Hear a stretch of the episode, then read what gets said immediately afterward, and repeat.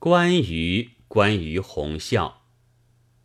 今年收到四月十八日的华北日报副刊上有贺西先生的半篇关于洪孝的文章。关于洪孝，我是有些注意的，因为自己曾经译过几页，那预告就登在出版的《域外小说集》上，但后来没有译完。所以也没有出版。不过也许是有些旧相识之故吧。至今有谁讲到这本书，大抵总还喜欢看一看。可是看完这关于红孝，却令我大觉稀奇了。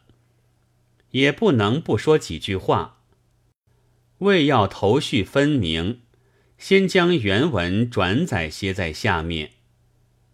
昨天到简君家去，看见第二十卷第一号的小说月报，上边有梅川君译的《红笑》这部书，因为我和俊祥也译过，所以禁不住要翻开看看，并且还想来说几句关于《红笑》的话。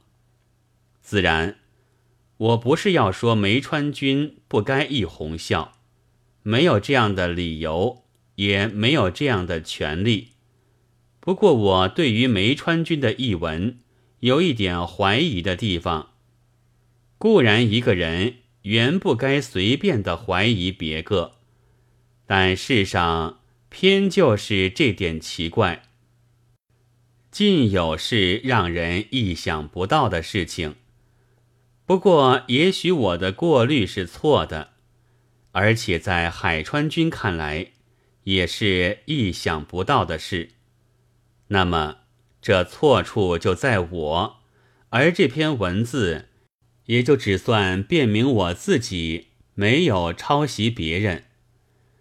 现在我先讲讲事实的经过。红孝是我和俊祥在去年暑假中一个多星期内赶完的。赶完之后，就给北新寄去。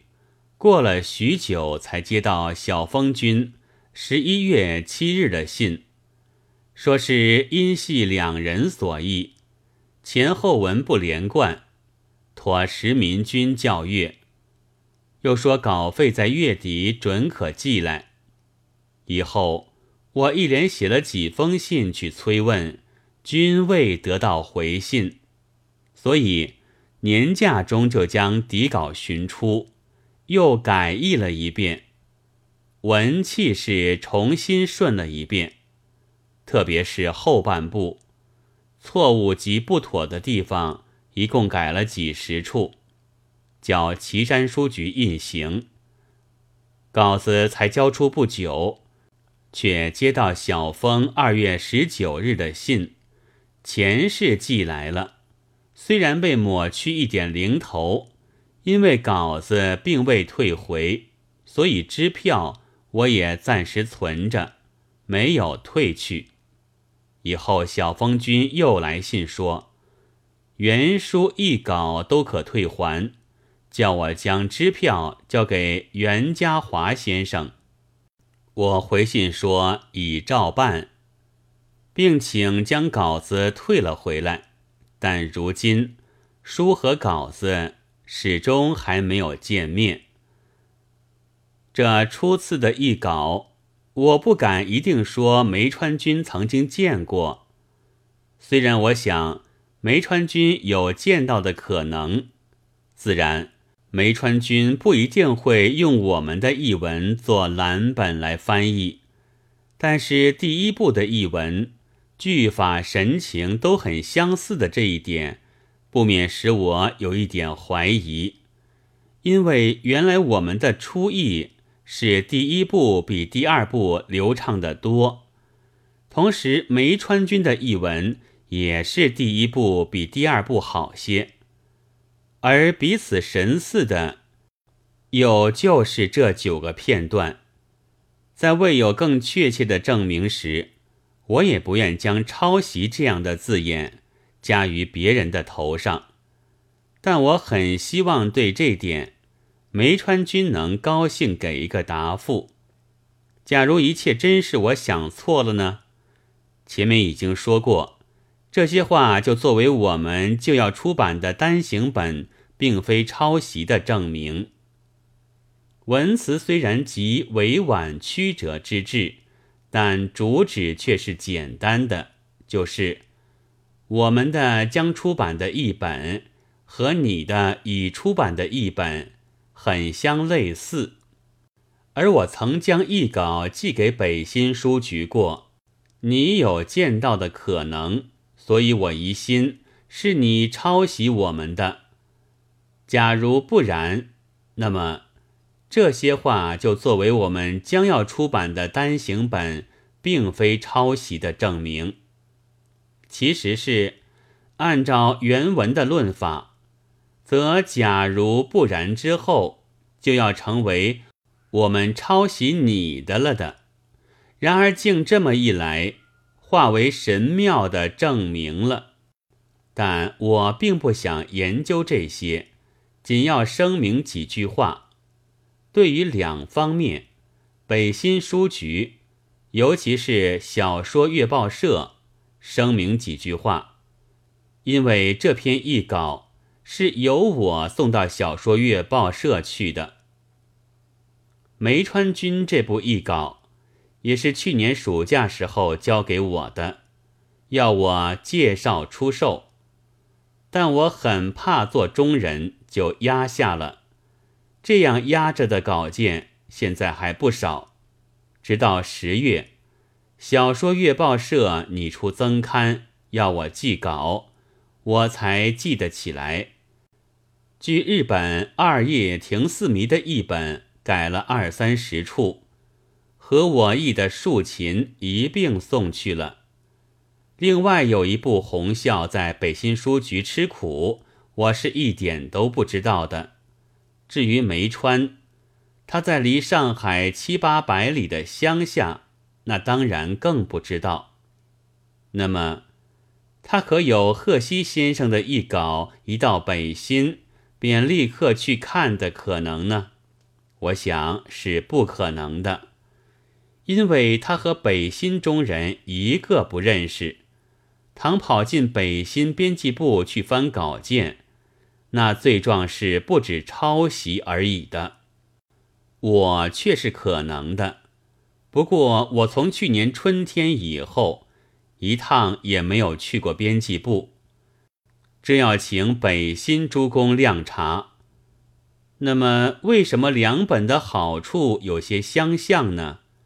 我虽然没有见过那一译本，也不知所据的是谁的英译，但想来。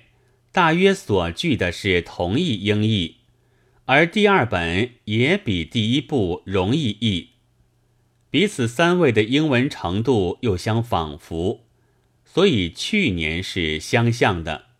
而贺西先生们的译本至今未出，英文程度也大有进步了，改了一回，于是好处就多起来了。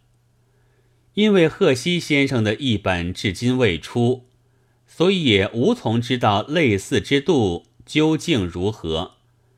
倘仅有彼此神似之处，我以为那是因为同一原书的译本并不足译的，正不必如此神经过敏，只因疑心而竟想入非非。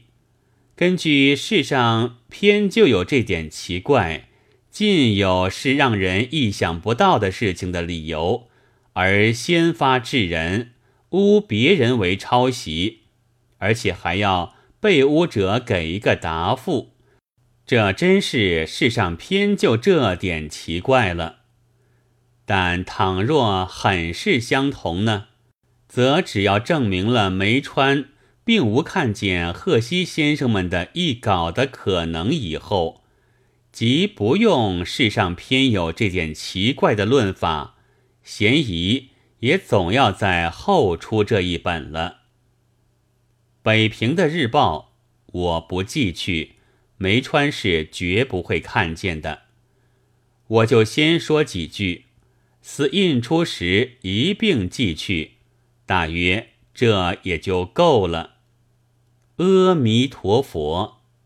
四月二十日，写了上面这些话之后，又陆续看到华北日报副刊上关于红孝的文章，其中举了许多不通和误译之后，以这样的一段作结。此外，或者还有些，但我想，我们或许总要比海川君错的少点。而且也比较为通顺，好在是不是我们的一稿不久自可以证明？那就是我先前的话都多说了，因为贺西先生已在自己切实证明了他和海川的两本之不同，他的较好，而抄袭都成了不通和错误的教坏。岂非奇谈？倘说是改掉的，那就是并非抄袭了。倘说贺西一本原也是这样的不通和错误的，那不是许多刻薄话都是今日之我在打昨日之我的嘴巴吗？总之，一篇关于红校的大文。只证明了焦躁的自己广告和参看先出一本加以修订，而反诬别人为抄袭的苦心，这种手段是中国翻译界的第一次。四月二十四日补记，这一篇还未在语丝登出，就收到小说月报社的一封信。里面是剪下的华北日报副刊，就是那一篇贺西先生的关于红孝，据说是北平寄来给编辑先生的。我想，这大约就是作者所玩的把戏。倘使真的，该未免恶辣一点。同一著作有几种译本。又何必如此惶惶上诉？但一面说别人不通，自己却通；别人错多，自己错少；而一面又要证明别人抄袭自己之作，则未免恶辣的可怜可笑。然而在我，乃又颇叹少介译作之难，于今为甚也。为刷清和报答起见，我确信我也有将这篇送给小说月报编辑先生，要求再在本书上发表的义务和权利。于是乎，亦记之。五月八日。